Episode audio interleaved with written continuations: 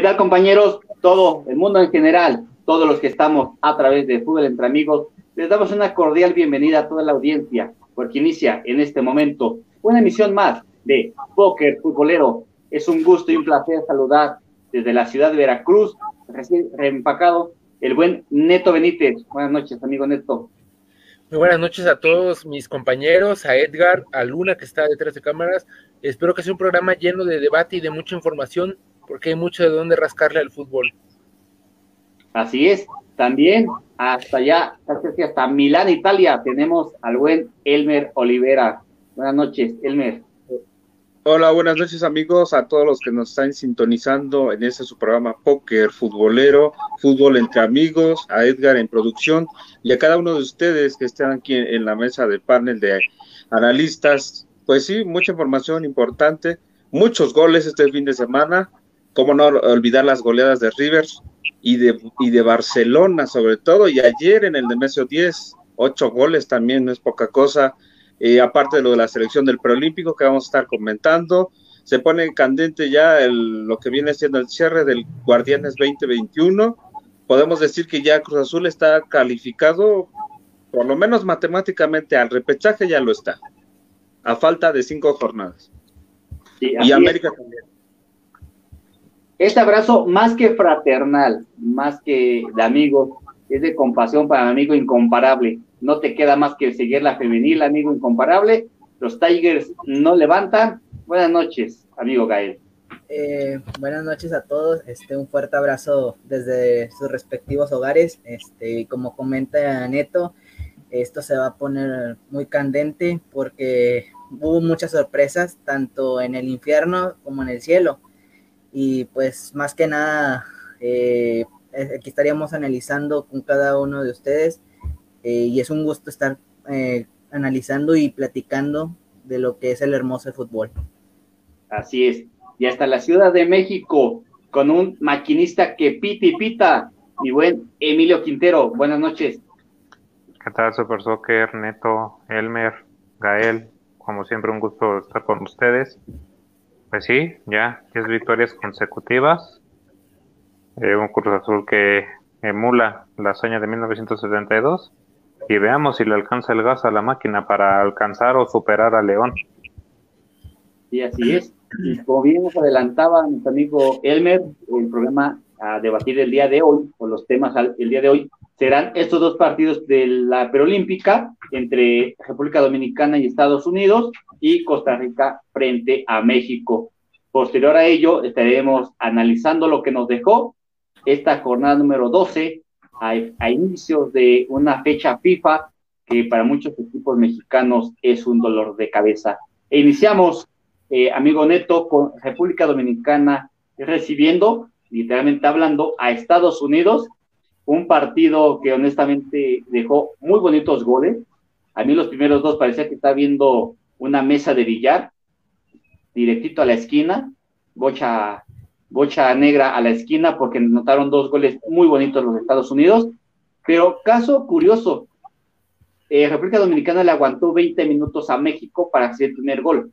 A Estados Unidos le costó 60 minutos. Ya después la historia se cuenta solo, amigo Neto. Se sabe de que siempre se menosprecia a los equipos eh, pues sudamericanos, bueno, no sudamericanos, centroamericanos, siempre se les ha menospreciado, o sea, piensen que porque Estados Unidos, eh, perdón, piensen que como Dominicana es un equipo bajo, Estados Unidos, México, eh, países que tienen buen fútbol, que tienen buenos jugadores, los van a golear. Y lamentablemente siempre los agarran como, como, como no favoritos a ganar estos partidos, pero no se dan cuenta la garra y la energía que tienen los muchachos para poder enfrentar a, un, a una selección que se viene dando nombre en la mayor. Recordemos que en la selección mayor tiene buenos jugadores jugando en el extranjero. Entonces, el menospreciar a una selección como Dominicana te puede costar y le aguantó, le aguantó a Estados Unidos el gol. Lamentablemente para Dominicana no estuvieron acertados eh, en defensa y pues ahí estaban los goles que hizo el, el país de las barras y las estrellas. Sí, así es. Amigo Elmer, República Dominicana eh, al inicio del preolímpico pensamos que venía de fiesta, bueno, no de fiesta, venía de, de visita, venía a disfrutar de, un, eh, de una ciudad de Guadalajara eh, bastante hermosa, pero ha vendido cara a la derrota porque le ha plantado buena cara a ambas escuadras, México y Estados Unidos. Y digo, independientemente de los resultados, no son resultados tan escandalosos como se creía de un inicio. Me da gusto, amigo Super Soccer, que comentes eso porque la vez pasada como, que sentí que subestimabas a los repúblicos dominicanos. Entonces, bien lo decía Neto, la verdad es que no se puede, no puedes subestimar a tu rival. Llámese como se llame, jugadores con los jugadores que tenga, de renombre o no de renombre, siempre se merece el respeto, ¿no? Y República Dominicana, yo este, a lo mejor lo que sí destaco de ellos, más allá de dos goleadas, más allá de las dos derrotas, que se esfuerzan, que intentan, que no tiran la toalla como se dice vulgarmente, ¿no? Entonces, la verdad es que Estados Unidos, pues sí, no, no, no, ahí se vio entonces que no es así como que el, rival a vencer, ni México como tal, sino que circunstancialmente y en base a sus juegos de cada selección, bueno, encuentran la, mm, la llave para, para, en este caso, llevarse los tres puntos para abrir marcador, marcar los goles, uno consecuente del otro, ¿no? Por errores o por como se le quiera ver. A Estados Unidos le costó trabajo derrotar a, a este, a Dominicana después de una hora caen los goles, ¿no? Eh, yo, yo destaco la, la, selección de Dominicana, más allá, insisto, de lo que ya, ya sabemos por resultado. Para el partido contra Costa Rica, no dudo, no dudo que Dominicana le pueda ganar a Costa Rica. Es más, te lo firmo Claro. Se vio, bien Estados Unidos porque es su, es su, es su obligación. Vamos a ver contra México, va a ser un, un choque muy interesante. No sé si vaya a haber tantos goles, pero sí, este, yo me anticipo a pronosticar que México le va a ganar a Estados Unidos por ahí de dos goles por uno, pero este, la verdad es que subestimar a tus rivales, no, no, no, la verdad es que no te lleva algo benéfico porque la soberbia eh, al día de la, al día de mañana te las cobra, te la cobra, te cobra factura este el tiempo. Claro, pero ahorita este, ambos equipos, tanto México como Estados Unidos, perdona que, que no ceda la palabra, perdón, eh, están confiados, vienen confiados, ambos son las potencias mundiales de CONCACAF, eh, quieren lucirse, están, Estados Unidos está menospreciando a México, México menospreciando a Estados Unidos, es una historia de nunca acabar con estos dos países. Eh, para mi gusto, yo creo que debería ser un empate. Los dos se merecen ganar, los, dos los dos se merecen eh, por lo menos ese ya tan ansiado boleto a... Es que no es de merecer, es de hacer. Quien haga más goles va a ganar, quien se equivoque menos entre Estados Unidos y México va a ganar. No es de merecer, porque... Pues, para mi gusto, México es el que menos se va a equivocar y no es por ser mexicano, pero la defensa el día de ayer contra Costa Rica estuvo imparable, ¿eh? Una defensa que no la pudieron penetrar ni de, ni de pieza a cabeza bueno, que así se les pongan a los gringos para que puedan este, tener el resultado favorable para los nuestros. Siempre adelante. Siempre se apenas vamos en República Dominicana contra Estados Unidos, pero bueno, ya nos adelantamos como dos partidos adelante porque bueno, sí es cierto, se va a enfrentar en un partido importante México contra Estados Unidos, un partido donde los dos ya están clasificados, ambos tienen seis puntos los otros dos, pues prácticamente van a disputarse ahí un puntito entre los dos. Y ya, prácticamente estamos hablando de que en las semifinales ya está Estados Unidos y México. Y justamente inicio contigo, Emilio, porque México le pega de visita aún en Guadalajara, frente por mero acomodo del, del programa, a Costa Rica tres goles por cero, donde honestamente brillan las chivas, o los refuerzos de las chivas, pero no se ven en el torneo local. Hoy por hoy creo que Alexis Vega dio buen partido. ¿Qué decir del el canterano del América, Córdoba? Antuna mete gol también, pero pues, era Costa Rica. ¿Cómo te, te pareció este partido, amigo Emilio? Pues bueno, mira, la verdad es que sin querer demeritar a, a Costa Rica, la verdad es que me parecía este un, un marcador eh, pronosticado, palpable, porque la verdad es que creo que con Costa Rica o le ganas apretadamente o le ganas de una manera holgada. Entonces, este, la verdad es que me pareció un muy buen triunfo contra Costa Rica. La verdad es que creo que México ha hecho lo que ha tenido que hacer, o sea, ha hecho lo que creo que ha cumplido con las expectativas, golear a Costa Rica, ganarle a, perdón, golear a República Dominicana, ganarle a Costa Rica, y ahora nada más le falta el último paso de fase de grupos, que es cerrar como líder de grupo. Eh, la verdad es que, bueno, eh, salvo ahí el golecito que les hizo este República Dominicana, pero creo que México está cumpliendo con, con las expectativas. Eh, creo que el resultado contra Costa Rica es un resultado satisfactorio porque se mostraron bien línea por línea, se mostraron contundentes, aguerridos al ataque, como lo decía Neto, fuertísimos en la defensa. Costa Rica intentó, intentó, pero no, sin duda no, no, no pudo. Entonces, este, bueno, la verdad es que muy contento por este resultado y yo creo que de jugar así le pueden sacar el resultado a Estados Unidos, que, que recordemos que si México, aún con el empate, México avanza como líder de grupo. Yo decía que Dominicana eh, muchas veces a lo que aspiran es aguarle la fiesta a los llamados grandes de la CONCACAF y de cierto modo fue lo que hicieron con con este Estados Unidos cerrándose tanto al ataque Gracias a que no permitieron más goles, Estados Unidos solamente ganar le sirve para avanzar como líder. Sí, así es. Amigo Gael, no es que le haya acomodado el torneo a México para pasar a las semifinales y, logre ser campeón. No. Creo yo que están debe estar concentrado en que este torneo es calificatorio y y lo va a pasar. Ese es un hecho, lo va a pasar. El torneo importante viene cuando lleguen a Tokio y jueguen por esa medalla de oro. ¿O no, amigo Gael?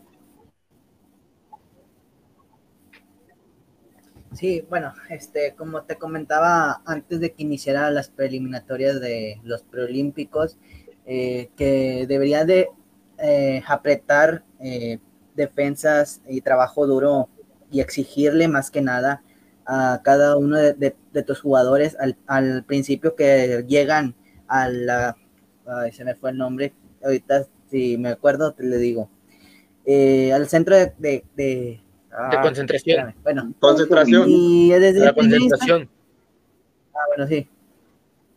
A la concentración, desde el primer instante, debes de exigirles y decirles, muchachos, a esto es todo o nada. Y tenemos que demostrar que tenemos buena calidad, sin demeritar a rivales como bien comentan, eh, porque sabe que pues no, no ha sido tan fácil con, por goleada como nosotros veníamos analizando y pues ese son sorpresas que pues me gustan porque así también desde el principio hasta el final empiezan exigiéndoles y más como te comentaba porque ahora sí viene algo más fuerte que es demostrar en Tokio del por qué estamos hechos, de qué estamos hechos y de que los mexicanos eh, tenemos con qué defendernos y no que nos demeriten y que nos digan equipos chicos con otras selecciones. Y es algo que me siento orgulloso de Jimmy Lozano porque ha demostrado con su eh, sensatez y con su experiencia, pues que sabe mover jugadores, sabe demostrar la calidad que tiene sus jugadores. Sí, ha sacado. Es un tipo que, que te ha manejado este tipo de partidos desde las inferiores hasta el actual plantel de la selección mexicana sub-23. No podemos demeritar el trabajo de un seleccionador nacional nada más por, por estar a veces en la Liga MX y perder unos partidos. Aquí se está viendo el verdadero trabajo que tiene Jimmy Lozano con estos jugadores, que a pesar de solo concentrarse que les gusta unos días, unos cuantos días, están dando la cara por el país, están dando la cara por México. Pero recordar que ya habían tenido miniciclos eh, de concentración en el, en el CAR de, de Cuapa. Entonces, pues vaya que si son, que sí, que tiene que hablar mucho de Jimmy Lozano y de los jugadores que están ahorita, que si bien varios mexicanos están eh, descontentos por porque no estuvieron varios jugadores que estaban en la prelista, pues México ha, demostrado que tiene jugadores hasta de sobra. ¿no? Sí, claro, la verdad es que hay, mucho y, talento. Este, otro, otro dato que pues, salió a la luz es que puede que esté este JJ Macías en el partido contra Estados Unidos. Están en duda, más no descartado. Jimmy Lozano dijo en la conferencia de prensa que iban a, iban a analizar si era favorable el descansar a Sebastián Córdoba para acomodar a Alexis Vega por esa banda y poner a JJ Macías de punta, pero aún, no se está, aún se está analizando el tema, o sea, no es, no es como que algo ya confirmado. Para complementar. Sí, claro. Ahora, en otros resultados, Haití saca un punto frente a Canadá, 0 por 0, un, partido importante también porque pues Haití pintaba como el, equipo chico, el equipo al que Canadá le podía ganar también, aunque sea 2 por 0. Y El Salvador empata con Honduras, otro partido también donde se quitan puntos cada uno y el grupo B pues tiene prácticamente ahí todavía esperanzas los cuatro de, o los últimos dos de aspirar a meterse en caso de que empataran eh, partidos correspondientes los que van arriba.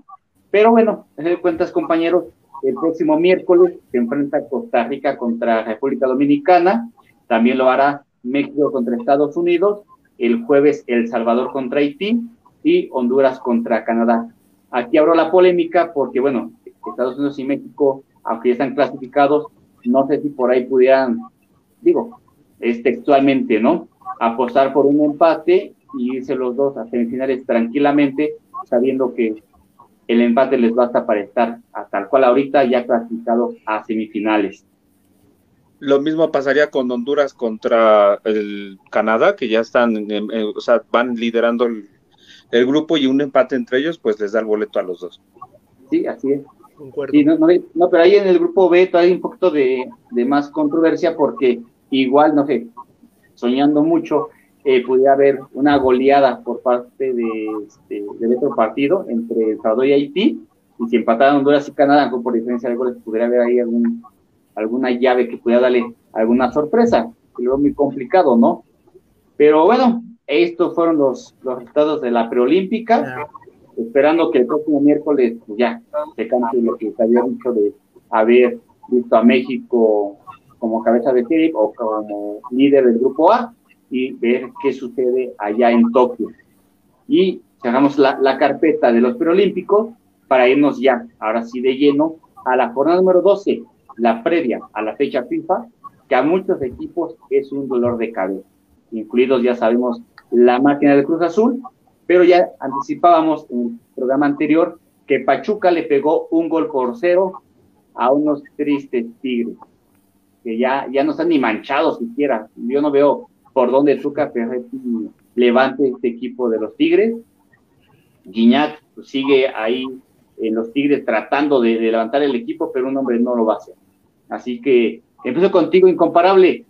¿Qué sucede con esos tristes Tigres? Pues bueno, eh, de todo lo malo, pues no hay nada peor. Eh, lo único que puedo celebrar es la salida de Julián Quiñones. Ahí disculpe que me desvíe tantito el tema, pero eh, está confirmado que Julián Quiñones ya no forma parte del club de Tigres. Y pues qué bueno, porque la verdad no aportaba nada al equipo.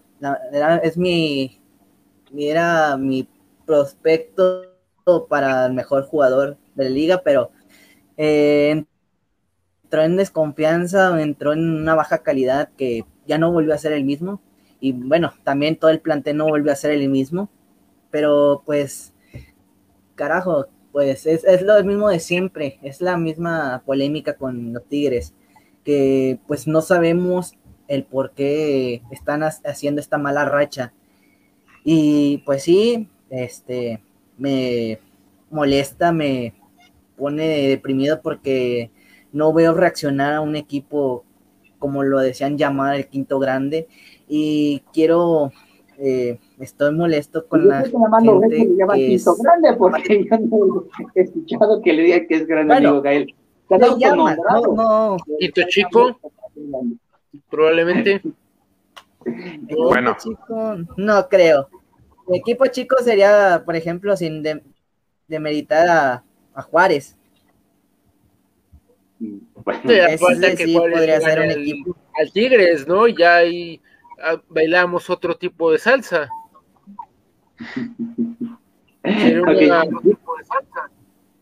bueno, veremos en la cancha, es lo que te digo. Dale, Emilio, ¿qué nos vas a comentar? Algo nos iba a comentar, Emilio. Ah, no, nada, bueno, que, o sea, no sucede, digo, yo no estoy de acuerdo, pero sí he oído el, el cómo el apodo que han querido acuñarle a Tigres. Es que es un apodo que se tiene que ganar con, con diferencia de goles, con goles, con afición la tienen, pero necesitan instituciones, necesitan jugadores para poderse ganar ese nombre de, grande. Pero su afición de Tigres es más regional, es, es más de, de Nuevo León que a nivel nacional. Y hay equipos que se han ganado ya afición a nivel nacional e internacional. Tigres apenas ganó un primer título internacional. Eh, sí ha sido el mejor equipo local en esta última década, por supuesto, pero no, yo no lo, yo no le pondría esa etiqueta de el equipo quinto grande de México, definitivamente. No, yo tampoco se la pongo, tampoco se la pongo, pero me refiero, Tigres ha tenido afición en los estadios, no se acuerdan de esas confrontaciones tan irrelevantes, tan tontas en las gradas de los estadios por culpa de los libres y locos. Ah, sí, cuando fueron a abarrotar tan solo el estadio de San Luis, que era casi todo el estadio de aficionados. San Luis, Santos, Veracruz, este, el de Monterrey, ¿no? O sea, son estadios, el de Guadalajara incluso, son estadios que, vaya, vas a disfrutar un fútbol, vas a conocer el estadio, no vas a hacer broncas, para eso, si vas a gastar eh, 1500 por tu viaje y tu boleto para entrar a darte guamazos, mejor vas y lo y te compras unas chelas, ¿no? Claro, claro que sí. Pero es que así es la que, con todo respeto, así son los hinchas de, las barras regiomontanas. La adicción y la de Tigres son de las barras más eh, indisciplinadas. La verdad, no, no dan buena imagen junto con los porros de Pumas, la verdad es Aquí que... ya, ya nos estamos desviando del tema. claro, pero es que quieren buscar fama, lo que quieren es fama, pero están consiguiendo fama de la mala, no están consiguiendo fama ah, de, ah, claro. en estadio, pero están alentando y cantando y gritando hasta, lo, hasta el minuto 90 más 5 si lo quieren. Están ganando fama por ir a golpear a las, a las personas que van con familias, que van a, con la otra porra, y de eso están ganando fama. No se le puede llamar un quinto grande a gente, a personas, a equipos que impulsan la violencia en las gradas de los estadios. Sí, claro. Amigo Emilio, la verdad es que hace un mes veíamos a Pachuca en los últimos lugares y hoy, como la espuma de la cerveza ha subido y ya, ya está en puestos de liguilla. Lo bendito de esta liga. Sí, totalmente. Digo, a final de cuentas, eh, no sé qué hayan dicho con, con Pachuca. Eh, yo creo que lo que sea que les hayan dicho, la regañada, la sacudida, ¿no? El jalón de orejas funcionó. Como dices tú, de estar en el último lugar, actualmente se están poniendo en puestos de clasificación. Parece increíble, pero como dices, es uno de los eh, beneficios de nuestra amada Liga MX. Yo tomando, lo comentamos al principio del torneo, Pachuca y Tigres, que son equipos en arras, que son instituciones cada vez más importantes, ya era raro verlos en esta situación en, sus en, su torneo, por lo menos en las últimas décadas. Era raro verlos en las últimas posiciones de la tabla, es raro verlos que no caminan, y digo, inclusive aún así Tigres, aún así podría recomponer las últimas cinco jornadas, y ni, siquiera estamos hablando de ganar las cinco, ¿eh? de recomponer y ¡pum! meterse de lleno. Entonces ahí Tigres tendría que ver el ejemplo. Pachuca está reaccionando bien, está despertando. Eh, mi opinión obtuvo una justa victoria este fin de semana. Y pues a ver cómo sigue avanzando Pachuca, que sabemos que si se mete a la fase final, es eh, un serio candidato al título como cualquier otro que se meta a la fase final. Golazo que le hizo de la Rosa a Nahuel, ¿no? Así es. Ah, muy bueno. Sí, ya, ya pasa, eh? ¿Qué pasa por ahí con Nahuel Guzmán? Que viene, venía mostrando un buen nivel y últimamente se le ve pésimo, se le ve mal al portero argentino. Créanme que es una decepción ver a un portero de su clase el estar eh, pues recibiendo, empezar a ser uno de los porteros más goleados de la Liga MX. Fíjate que crees que a pesar de eso, Neto, a pesar del bajo nivel de muchos jugadores de Tigres, eh, en los últimos tres partidos Tigres ha dominado el partido, ha tenido más posesión de balón. Eh, si bien es cierto, no genera llegadas peligrosas de gol, eso es un hecho, porque a Pachuca no le generó ninguna, ninguna sola llegada de gol. Pero sí, que tiene el balón, eso es un hecho, pero pues si no, no nada, de nada te sirve tener mucha posesión de balón si no vas a generar jugadas de gol para concretar. Sí, así es. Amigo Neto, en el estadio de Aguascalientes, por fin el Rayo hizo valer su localía y por la mínima, pero al menos ya le ganó a ese caballito de carrusel, y perdón por la expresión, pero es, es un cheque al portada del buen Juárez. Había tenido buenos partidos, pero hoy por hoy también cayó en ese bache de esta bendita Liga MX y termina perdiendo contra unos hidrorrayos que por la mínima casi, casi al final del partido pero anotan el golecito que les da el triunfo y tres puntos para trabajar tranquilos, ¿no? Bien, dicen que el director técnico que debuta gana y estaba, platicábamos en el programa anterior a, este, a estos partidos que iba a debutar dos técnicos en ambos equipos. ¿Quién se iba a llevar la victoria? Ahí están los rayos del Necaxa, por fin están ganando, por fin están dándole una alegría a la afición de Aguascalientes, a la afición hidrocálida. Y era hora, ya era hora de que Necaxa le ganara a alguien, por lo menos el, triunfo de la honra, vulgarmente hablando. Eh, unos rayos del Necaxa que si se motivan, el próximo torneo pueden hacer maravillas. En ese torneo ya no les alcanza para colarse tal vez al repechaje, tal, a mi punto de vista. Pero yo creo que el próximo torneo ya tendrían, ya tendría que ser otros rayos, ya tendrían que ver otra cara del equipo de, Aguascalientes. Y para eso tienen que trabajar mucho, tanto director técnico como jugadores, como directiva.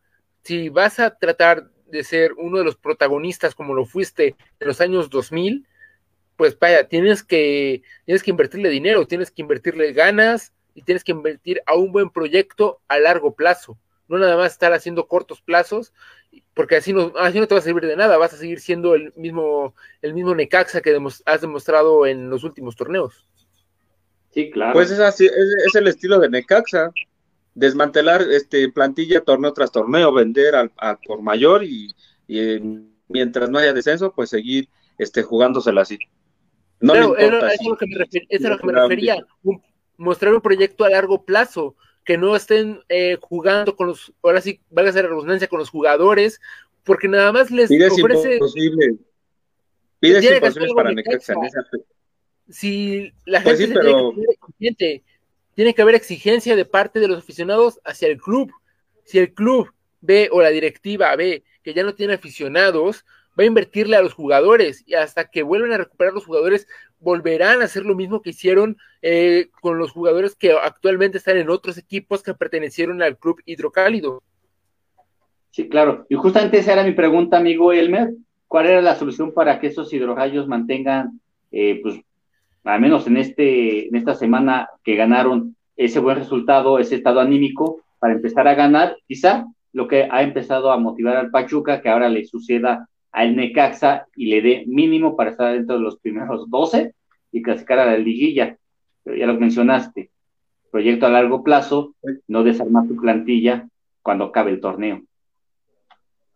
Pues todavía tiene, hasta Juárez, hasta Juárez todavía tiene opción matemáticas de meterse por lo menos a la reclasificación. En el caso de Necaxa, pues eh, que sirva una motivación esta victoria de cara a lo que le resta al torneo. Digo, viene, le viene América, le viene Pumas, le viene Querétaro, no van a ser rivales tan fáciles y, yo creo que pues a lo mejor dirá Neto, ¿no? Pues ya que tiene este torneo. Eh, pero pues para el próximo, por supuesto, no tienen que desmantelar la plantilla, tienen que mantener una columna vertebral fija. Este técnico pues no tiene que hacer tantas modificaciones, así como le jugó a Juárez, se vio un Necaxa un poco más sólido, de alguna otra manera creo que pues este tuvo llegada, le, o sea, por lo menos cinco jugadas claras de gol que no pudieron concretar. aunque no haya tenido la posición de valor versus Juárez la haya tenido, eh, yo creo que este, por lo menos ya genera más jugadas de gol, peligros de gol, y por lo menos una de cinco pudieron concretar al minuto 93, no así Juárez, que definitivamente Juárez por, por mala suerte, definitivamente, porque también este, teniendo un, un buen goleador como Lescano, yo creo que si se ponen los equipos como Cruz Azul o como Necaxa, precisamente se lo pueden llevar para el próximo torneo. O hasta el Pumas, que hace, que necesita un buen centro delantero, a pesar de que gana también ya de visitante y gol de penalti. Pero bueno, ya eso le estaríamos hablando en el partido de Pumas. Así es, y amigo, amigo Emilio, hubo invasión. El Kraken se vistió de amarillo, porque sí, el Kraken recibió a las Águilas del la América de Solari, aquellas emplumadas que honestamente, aunque están envueltas en mucha polémica por los títulos y el arbitraje, y sabemos lo que es el Club Deportivo América, pues visitan al, al Kraken, visitan un Mazatlán que está motivado por no haber perdido en las últimas dos jornadas, pero normal que perdiera contra el América, ¿o no? Sí, sin duda alguna, era un resultado pronosticado, lo más no así las formas, ¿no? Perder 1-0 con un autogol tuyo. Honestamente a mí me extraña que América no haya hecho por lo menos un gol más. Siendo bien honesto, hubo unas acciones que, una anécdota chistosa, hubo unas acciones que me perdí porque no sé si supieron que aquí en Ciudad de México sonó la alerta sísmica y a mí en ese periodo a mí me interrumpieron el partido con la alerta sísmica. Entonces hubo acciones que me perdí pero digo, pude ver, pude ver el gol. La verdad es que Mazatlán no se estaba, no estaba realmente funcionando tan mal. Digo, pero tenían encima un América eh, muy incisivo, muy en su papel de, de jugar prácticamente de local. Y bueno, un resultado más que obvio, pero no así el resultado. La verdad es que yo creí que por lo menos con ese autogol era por lo menos para que América tuviera el tiempo a la garra para hacer otro pero pues no. Sí, claro. Una jugada polémica, ¿no? Que se suscitó en el partido que fue, estaban discutiendo si era mano o no era mano, ese tiro, eh, fue algo extraño, ¿no? Para mí la mano iba pegada al cuerpo. Sí, la verdad es que eh, no es porque haya sido el América, o sea, digo, es una jugada que en cualquier otro estadio eh, se marca o no se marca, y el VAR y el arbitraje han dado de qué hablar jornada tras jornada. De hecho, el siguiente encuentro será tema también para tratar el arbitraje. Pero cada tenemos nuestro punto de vista sobre si hay mano o no. Hay manos así, tal cual la mencionas, que se han marcado, otras que no. Pero en fin, amigo Gael, la verdad es que como defensa no puedes atacar el balón así vas contra tu portería y lo mínimo que esperas, a lo mejor tú como portero, es que tu defensor cubra tu portería y que la mande al tiro de esquina o a la banda más cercana, no que te meta un autogolazo, ¿no, Gael? Exacto, claro. Eh, bueno, ahí quiero hacer un paréntesis este, refiriéndose al VAR. También en el partido de Necaxa contra Juárez también una falta que pues lamentablemente el jugador de Necaxa y el portero Vázquez Mellado. Eh, al final de cuentas pues viendo viendo al jugador sí sí le dio un claro puñetazo. Después de que el jugador de Necaxa haya tocado el balón y el, el Vázquez Mellado va directamente hacia él no sabemos si fue con intención o fue accidentalmente, pero bueno, en el reglamento dicen que cuando el balón ya no está en juego, en disputa entre los dos jugadores, se marcan penal. Este, tal vez no sé qué haya pasado en, ese, en esa jugada que pues no fue marcada y pues obviamente aficionados y eh, comentaristas pues sí estuvieron muy molestos porque se ve claramente donde Vázquez Mellado va eh, en disputa, pero ya no va a, tiempo. Y es ahí esa duda. Bueno, volviendo al partido eh, del, de América, pues sí, se vio que Mazatlán podía rescatar un empate, pero bueno, entre controversia y todo, América eh, terminó ganando porque sabemos que América presiona mucho más y pues Mazatlán pues no tiene esa condición de presionar.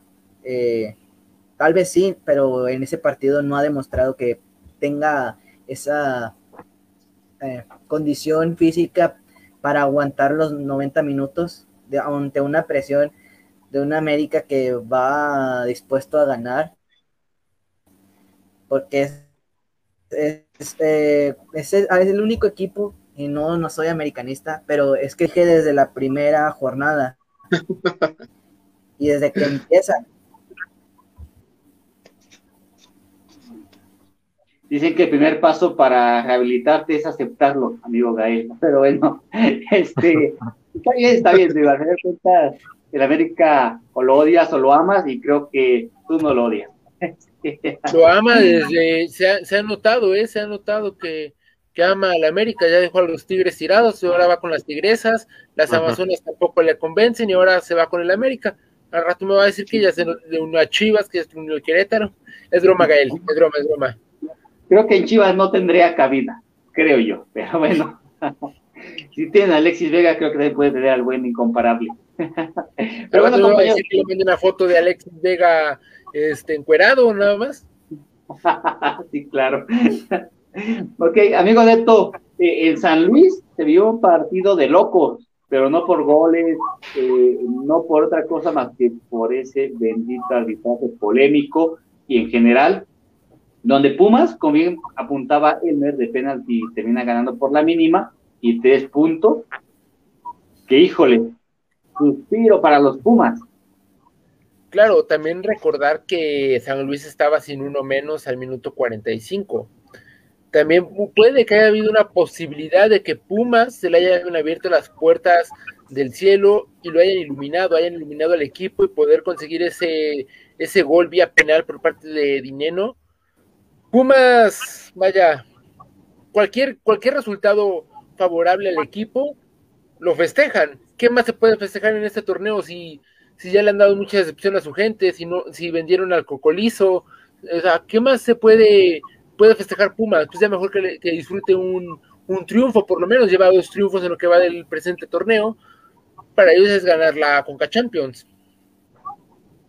Sí, claro, la verdad es que... Parte de San Luis, pues también un San Luis que venía jugando bien, que tal vez tenía gol, que venía demostrando buenas cosas, se le ve para abajo, no tiene forma de reacción, también pudo que haya influido eh, la expulsión de este jugador, pero no hay pretextos, no hay pretextos, porque con 10 hombres hemos visto en la Liga MX que le pueden ganar a 12, 11 en la cancha más el árbitro.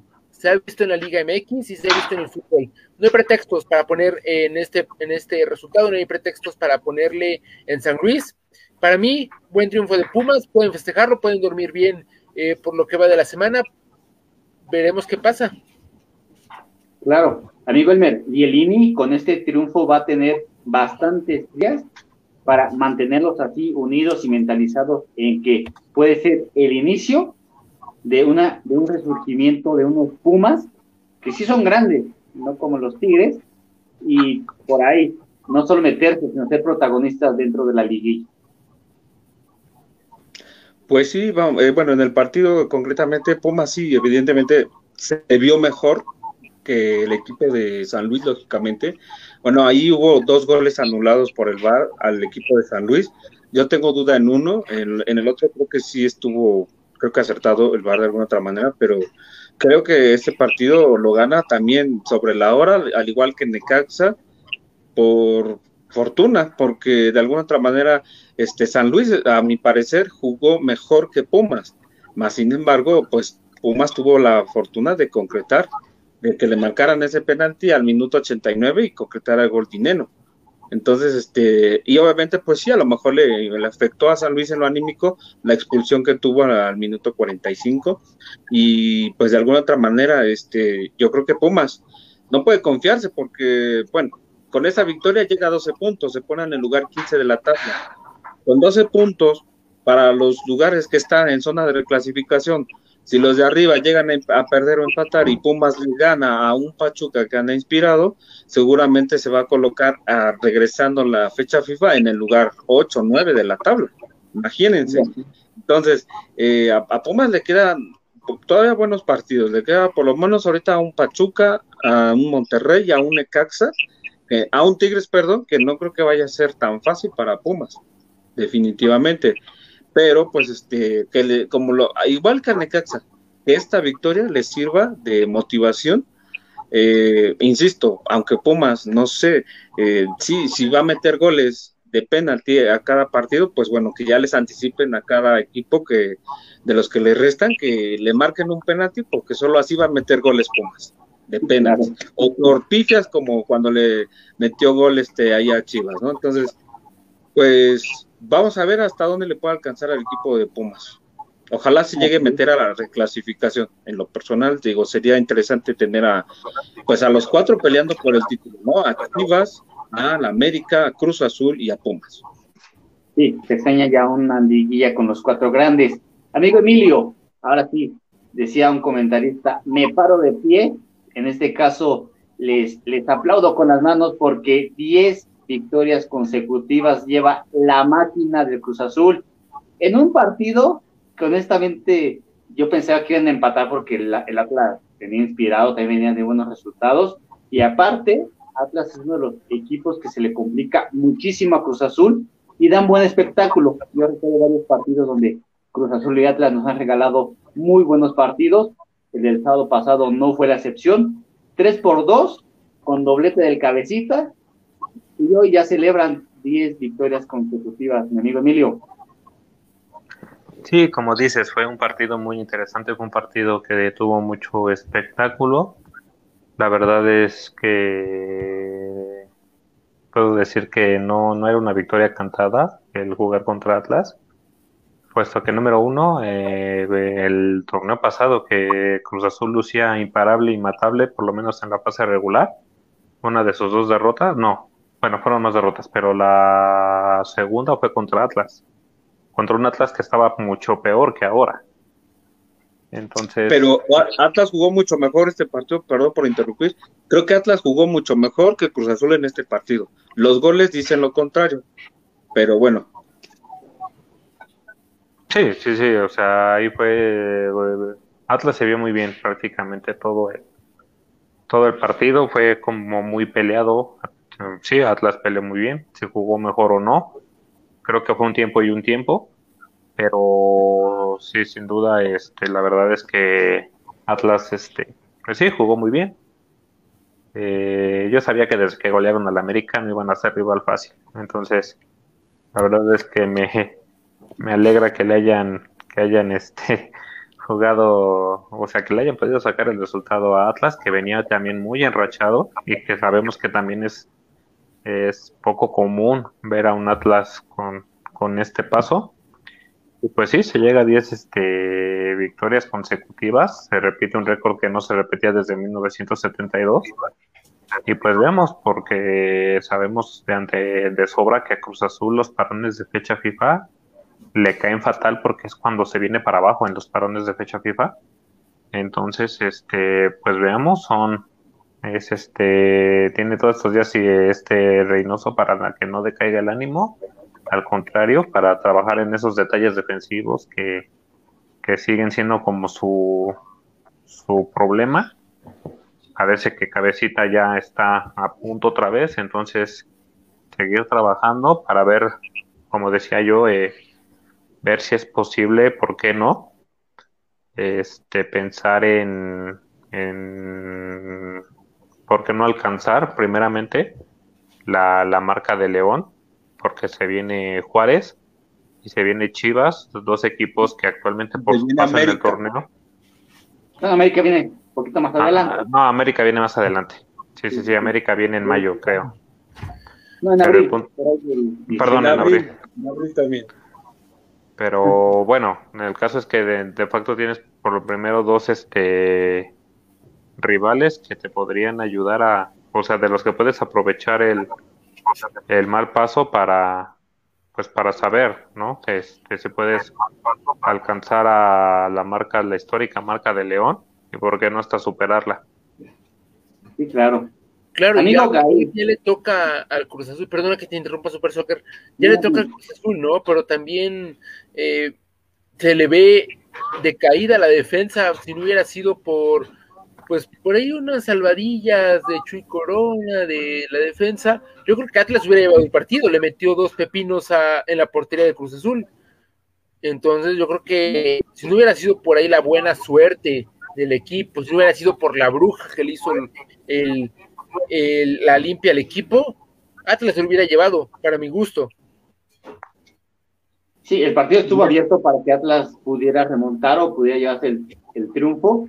Por ahí el cabecita encontró dos balones que, a mi punto de vista, el portero en uno sale precipitado, en el otro quizá pudo haber hecho un poquito más, pero terminan por meterle tres goles al Atlas y posiblemente, amigo Gael, que le agarren las manos al, al Shaggy para que no cometa ese tipo de tonterías dentro del área.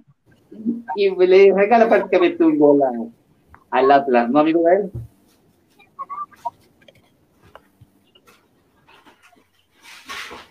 No hay que hacerle bullying porque creo que... Este, bueno, antes de, contestar tu pregunta. Sí. ¿Mande? No, nada, adelante.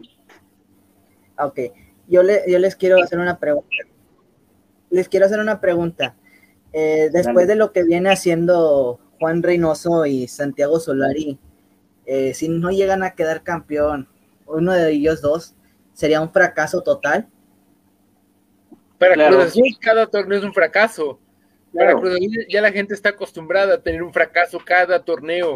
Da un buen partido, da buenas exhibiciones en, en temporada regular y en playoff se viene para abajo. En liguilla Cruz Azul no es el mismo y lo sabemos. Esperemos que esta ocasión me calle Reynoso, me calle el equipo y me callen ustedes, porque para mí Cruz Azul, si no se pone vivo en la liguilla, no tiene cavidad ya en este fútbol mexicano. Sería una tontería ilusionarse el próximo año también. Sí, claro. Yo le comentaba a Emilio, eh, antes de iniciar el programa, que aquí hay dos temas, ¿no? O, dos, dos verdades.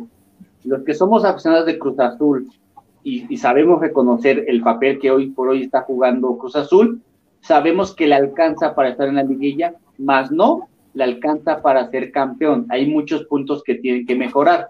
Los fanáticos de Cruz Azul ya lo dan como campeón, tienen mucho que dar, o este año ser bueno para los fanáticos de Cruz Azul. Los aficionados sabemos que no hay que aventar los cohetes, hay que aguantarnos tantito, y por ahí en mayo, quizás si queda campeón, hacernos nuevamente una limpia para que vengan más resultados buenos. Pero hoy por hoy Cruz Azul sí es favorito al título, más no podemos cantar que ya es campeón. ¿No? Sí, sin duda alguna lo que lo que dice Gael ya es muy cierto.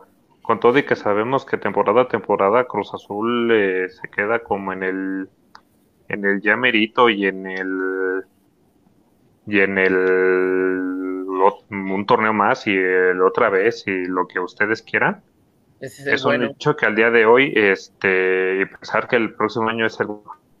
Es un hecho que al día de hoy han probado más de 23 años del título de liga y cada vez que Cruz Azul no consigue el título se sigue tipificando como un fracaso. Y efectivo y efectivamente, tanto si Cruz Azul o América no consiguen el título de la manera en que vienen dando los resultados, va a ser un fracaso, mismo caso que con que con Chivas y con Pumas, que actualmente su torneo están fracasando en este torneo. Un equipo como Pachuca y como Tigres, que también podemos considerar que es un fracaso, puesto que ya traían una inercia ganadora muy importante.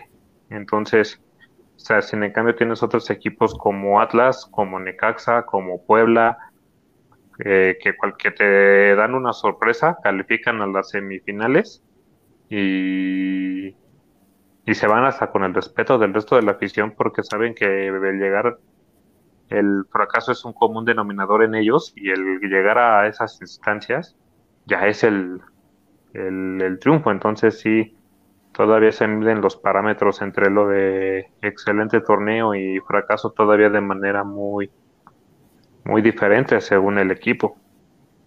Entonces lo que, perdón, entonces lo que nos está mostrando Cruz Azul y América en este torneo es un espejismo, porque honestamente ni, América y Cruz Azul están jugando un, un fútbol convincente y que ya no te digo de los demás que los escoltan, ¿no?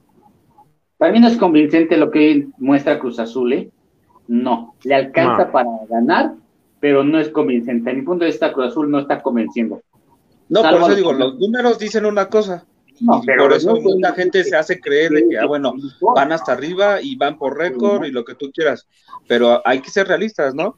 Hay que ser más objetivos de decir, bueno, que me estén mostrando un fútbol convincente para que yo pueda creer que Cruz Azul o América, que son los líderes y puedan ganar el título, ah, bueno, pues están ejerciendo también un buen fútbol que la verdad, este, pues cuidado con ellos dos, porque para la próxima jornada que en una de esas, a los equipos que van a enfrentar, América va contra Necaxa Cruz Azul contra Juárez, y en una de esas los dos caen, los dos pierden, imagínate. Sí, claro. Puede pasar, aquí nadie ha dicho que sean convincentes, se está hablando de que son efectivos. Ah, no, están sacando los resultados y por eso, bueno, ¿cuánto le va a durar la efectividad al Cruz Azul? ¿Cuánto le va, a durar la efectividad al América si en liguilla se topan con un equipo que probablemente no lo tenemos contemplado ahorita y en la liguilla da la sorpresa? ¿Dónde está, dónde está eso? La efectividad de victorias consecutivas yo creo que les, les alcanza por lo menos dos jornadas más. Después es cuando van a empezar como eh, a tener más dificultades de las que están teniendo ahorita porque es cuando ya los demás equipos comienzan a apretar para la clasificación a liguilla, clasificación a repechaje. La dificultad de Cruz Azul va a ser estando en la liguilla que realmente se la crea que puede ganarla, nada más. ¿Qué, qué por eso ya por eso ya lo que habíamos comentado, que no pueden volverse a dormir en, sus laureles después de un parón FIFA como lo vienen haciendo durante no sé cuánto tiempo también. Así es. Hay que esperar un par de semanas para poder eh, ya, ya ver un Cruz Azul. Si de verdad no le afecta el parón de fecha FIFA y Cruz Azul sigue con el ritmo que nos viene eh, acostumbrando, para mi gusto puede pelear por el título, puede ser un serio candidato. Y ojo porque Cruz Azul son de los de los equipos que tienen varios este, jugadores convocados, tanto a nivel bueno, a nivel nacional tiene dos, y a nivel Sudamérica pues tiene al cabecita, este, creo que Angulo también fue convocado, entonces eh, a ver que, esté completo, ¿no? Que no le vaya a afectar. Sí, el peor enemigo hoy por hoy de Cruz Azul se llama FIFA, se llama el parón de la fecha FIFA, y de ahí vamos a partir para ver si Cruz Azul se puede anteponer a esto, porque no es la primera ocasión que previo a una fecha FIFA, anda muy bien, regresa y regresa dormido. No se ha vuelto a ver un Cruz Azul convincente, en palabras de Elmer, después de un parón de FIFA. Pero bueno, eh, Cholos muerde a los gallos, amigo Neto, 3 por 1 allá en TJ, un resultado que ya, ya merecía el Tijuana. Ya era hora de que Cholos volviera a ser ese equipo protagonista, ese equipo que nos tenía acostumbrados a generar fútbol, ya era hora, por fin, eh, enhorabuena para el equipo de Cholos. Y, y, pues, bueno, no es un partido, no es un equipo ni un partido que dijeras, ah, bueno, sí es, perdón, es un equipo de, de tabla baja. Es un equipo que te venía peleando el repechaje, que te venía peleando puestos de liguilla. Está convincente el equipo de Cholos. Eso sí, hay que esperar a que se enfrente eh, a uno de los, a un equipo mucho más competitivo, un equipo que ya digas, ah, no tiene esta figura de delantero, tiene esta persona de, de portero, esta persona de mediocampista. Ahí se vería eh, si Cholos en verdad quiere, puede y desea entrar al repechaje, incluso a la liguilla directa, que por ahorita, bueno, se ve un poco complicado que entre de manera directa, pero ¿por qué no hablar del repechaje? ¿Por qué no, no hablar de un Cholos en, en este en repechaje, ¿por qué no estar hablando en este programa de un Cholos que ya está clasificado a liguilla? Vaya, hay mucho de dónde sacarle a los Cholos, buen triunfo por parte del equipo Cholos Quintle, pero no se tiene que dormir, porque nos regala un buen partido y, pierde tres, nos regala un buen resultado y le meten cuatro, ¿no? Entonces es un, es un equipo de altas y bajas que está demostrando el equipo de la frontera norte del país. Y así es. Ahora, amigo Elmer, ayer en el estadio Nemesio 10 pensamos que Toluca iba a tener un partido bastante fácil ante un camotero del Puebla que pues no anda muy bien, que digamos, pero ver el resultado final 4 por 4 te dice que fue el partido más emocionante de la jornada. No lo creo así, pero bueno, por la cantidad de goles, vaya que sufrieron en la defensa ambos equipos. Si me permites, antes de ir con tu comentario, eh, comentarles que en mi punto de vista, los dos porteros fatales, yo no entiendo por qué Hernán Cristante sigue colocando al pollo Saldívar, eh, si no hace, no hay garantía de que te tape balones. O sea, honestamente, dos de Luis García, entonces, tampoco Luis, García. Luis García tendría que estar ahorita de titular. Los dos goles que metió Puebla, dos de los cuatro, para mi punto de vista, eran rescatables para, para el pollo Saldívar. El cuarto, honestamente, no sé qué estaba haciendo como para que le metan un cuarto gol así. Y también por penalti, no habíamos visto tantos goles. Fue un gol tonto. Fue un gol tonto. El, el, gol en el, en el último segundo.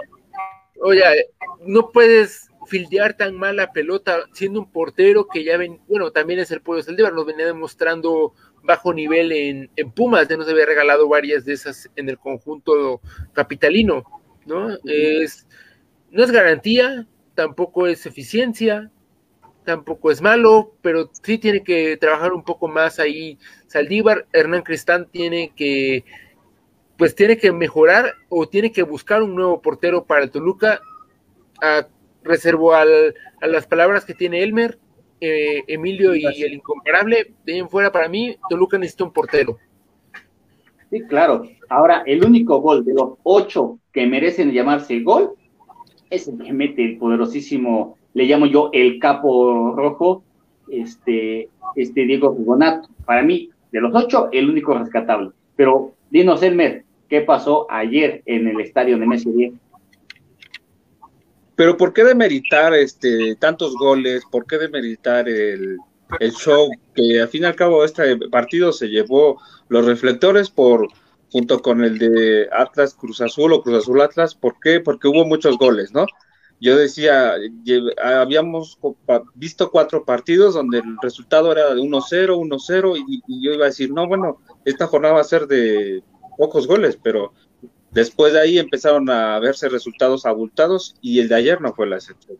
Yo no demerito el partido, para mí fue entretenido el partido. Puebla, si tenemos que decidir quién tendría que haber ganado, pues Puebla intentó mucho más.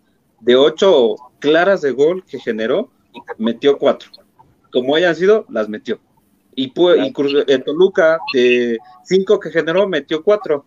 Entonces, este, Puebla estuvo más, este, asertivo hasta cierto punto, pero yo creo que a mi punto de vista Puebla hizo mucho mejor el partido que el Toluca.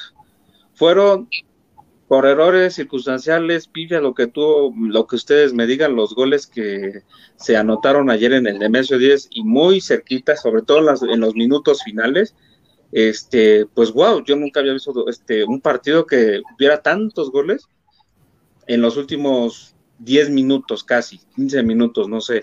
Estuvo entretenido. La verdad es que siempre a Puebla se le, se le, bueno, a Toluca se le facilitaba siempre eh, golear al Puebla. Yo recuerdo la época de José Saturnino Cardoso cuando por lo menos le metía de a dos o de a tres o hasta de a cuatro por partido. Hoy día, este, Puebla, pues no, es que ande tan mal, va en séptimo lugar y Toluca va en sexto, quinto lugar, entonces te llevan dos puntos de diferencia.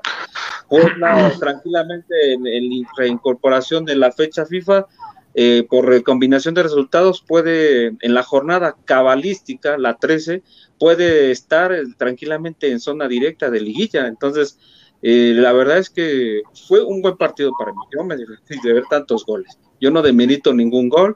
Sí, el de Rigonato fue un, un gran gol, lo destaco, aunque para mí el gol de la jornada se lo daría al de la Rosa, del grupo del equipo Pachuca, pero este fue un gran partido. Aunque sí, Toluca ha recibido ya últimamente muchos goles.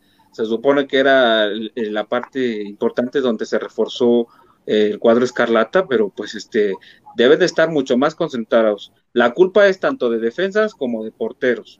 Entonces, ayer fue una tarde así, incisiva, eh, donde se, ambos cuadros este, permitieron tantos goles. No creo que se vuelva a repetir. pero este fue un gran partido. Creo que Puebla tuvo que haber ganado. Muy bien. Eh, amigo Emilio, ya por la noche, Santos de local pierde ante un León que igual ya está cobrando la memoria. Nacho Ambriz empieza a acomodar mejor sus piezas y, justo vencedor León, dos por uno, amigo Emilio.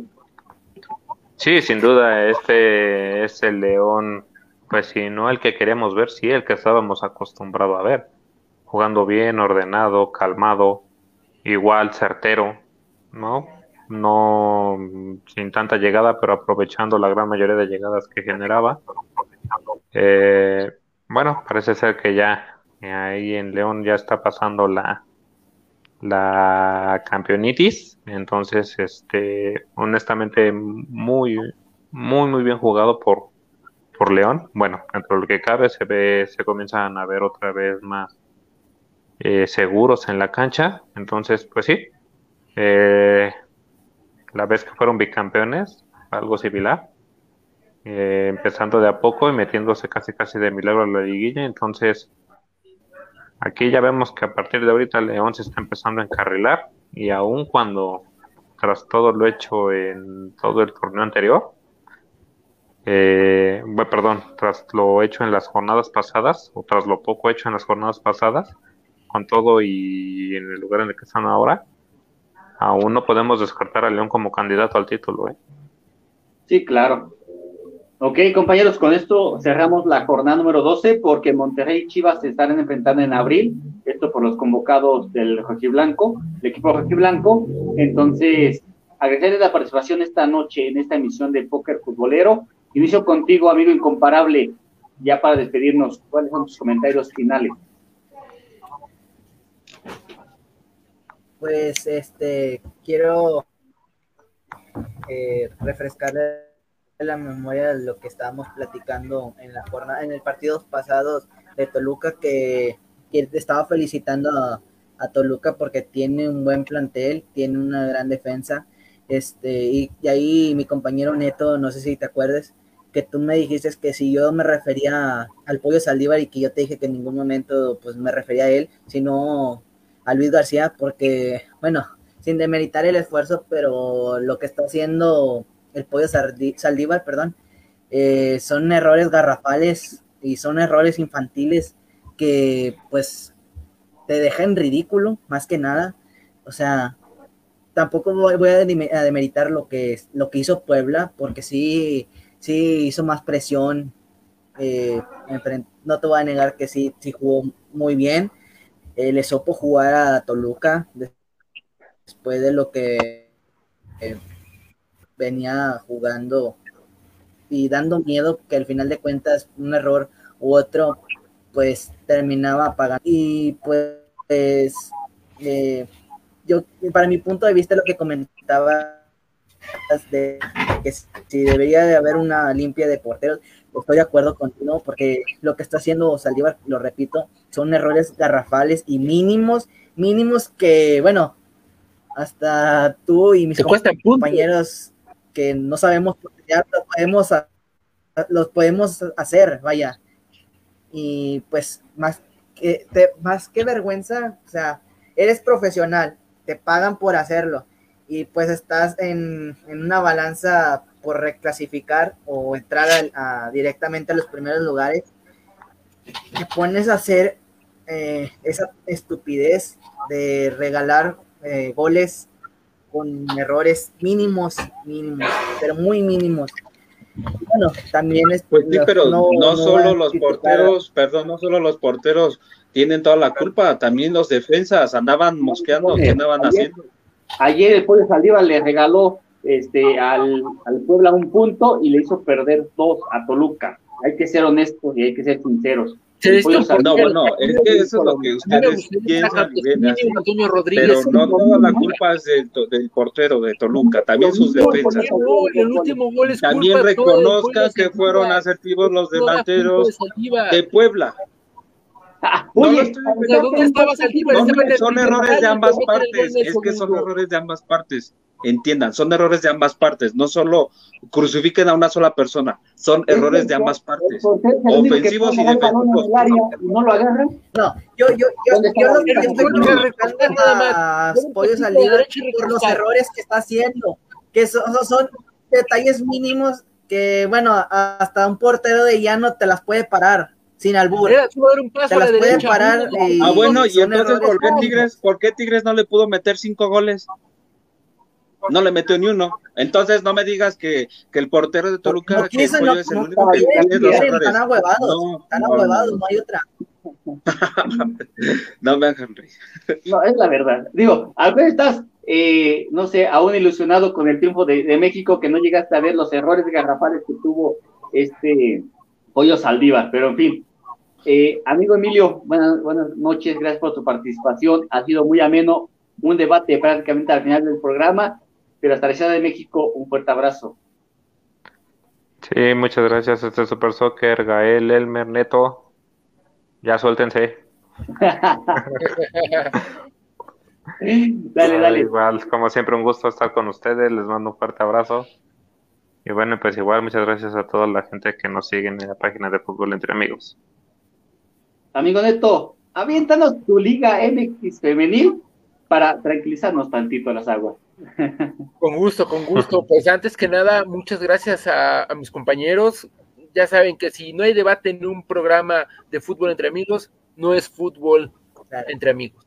Tiene que haber debate para que este, para que este programa pues les guste, sea de su agrado. Y vámonos rápido con la femenil, y es que se está llevando a cabo un partido entre las tigresas y el equipo de Juárez, donde las Amazonas le están pegando 3 por 0 al equipo fronterizo. Gael, puedes estar feliz, ya si quieres cambiarte a las Amazonas, cámbiate, ya este, por lo menos ellas están regalando una alegría.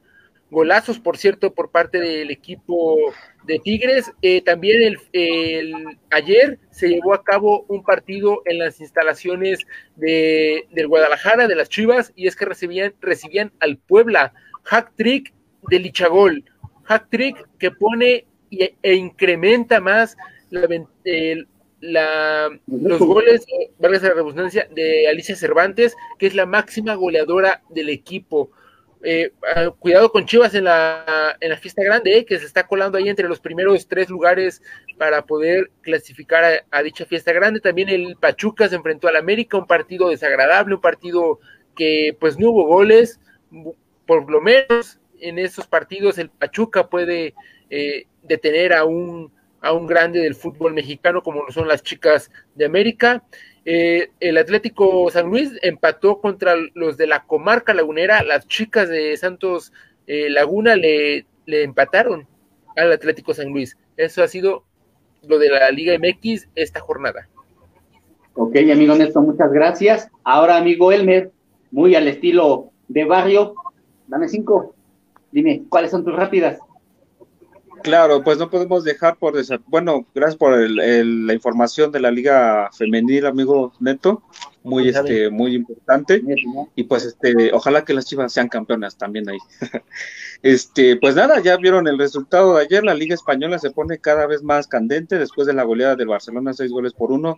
En Anoeta seis goles por uno, doblete de Messi que aprieta también este ahí como que quiere apretar en busca de su séptima bota de oro, que aunque siga marcando de a dos, Lewandowski marca de a tres y cada vez más se aleja de sus escoltas Cristiano Ronaldo y de Messi con 23 goles, ¿no? Por 35 del polaco.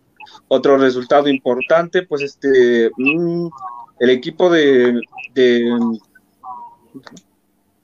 ah, del Celta de Vigo, pues pierde 1-3 ante el Real Madrid, un buen resultado donde Benzema casualmente también este, sigue haciendo goles y es de ahí que le están pidiendo a The Champs que lo perdone para que ahorita que inicien las, las eliminatorias mundialistas este, pueda ser convocado. Necesita goles la selección francesa y yo creo que entre, de, entre Benzema y Griezmann y Oliver Giroud pueden hacer una buena delantera. ¿Y qué decir de Mbappé? Mbappé, pues es hoy por hoy la figura y la estrella de la liga de la selección francesa. Otro resultado importante, eh, se llevó la final de la Supercopa chilena donde gana la U de Chile cuatro goles por dos al Colo Colo, con eso da inicio el torneo de apertura del, fútbol chileno. Es de lo más relevante este fin de semana. Obviamente, Lewandowski, el hack trick que le hace al Stuttgart, lo sigue alejando por de sus perseguidores en busca de la tan ansiada ya bota de oro. ¿Y qué me dices por ahí de Cristiano Ronaldo que no puede encontrar un equipo sotanero? Es que, ¿qué crees? Ni con eso Cristiano Ronaldo fue del único de los goleadores que no pudo anotar. Anotó Ibrahimovic, anotó eh, Lewandowski, anotó Haaland también por doblete, anotó hasta Griezmann, anotó, anotó Messi, doblete. Todos los goleadores de élite, Luis Suárez también anotó, anotaron. El único que no anotó fue Cristiano Ronaldo. Perdió la lluvia precisamente con un equipo mm, chico de alguna otra manera y se le escapa el escudeto, ¿eh? Se le escapa el escudeto a la lluvia. Ya se le escapó, ya se le escapó. Sí, claro. Compañeros. No se olvide de Serginho Dest. ¿Mandé? Que no se olvide de Serginho Dest, el estadounidense. También marcó. Ah, bueno.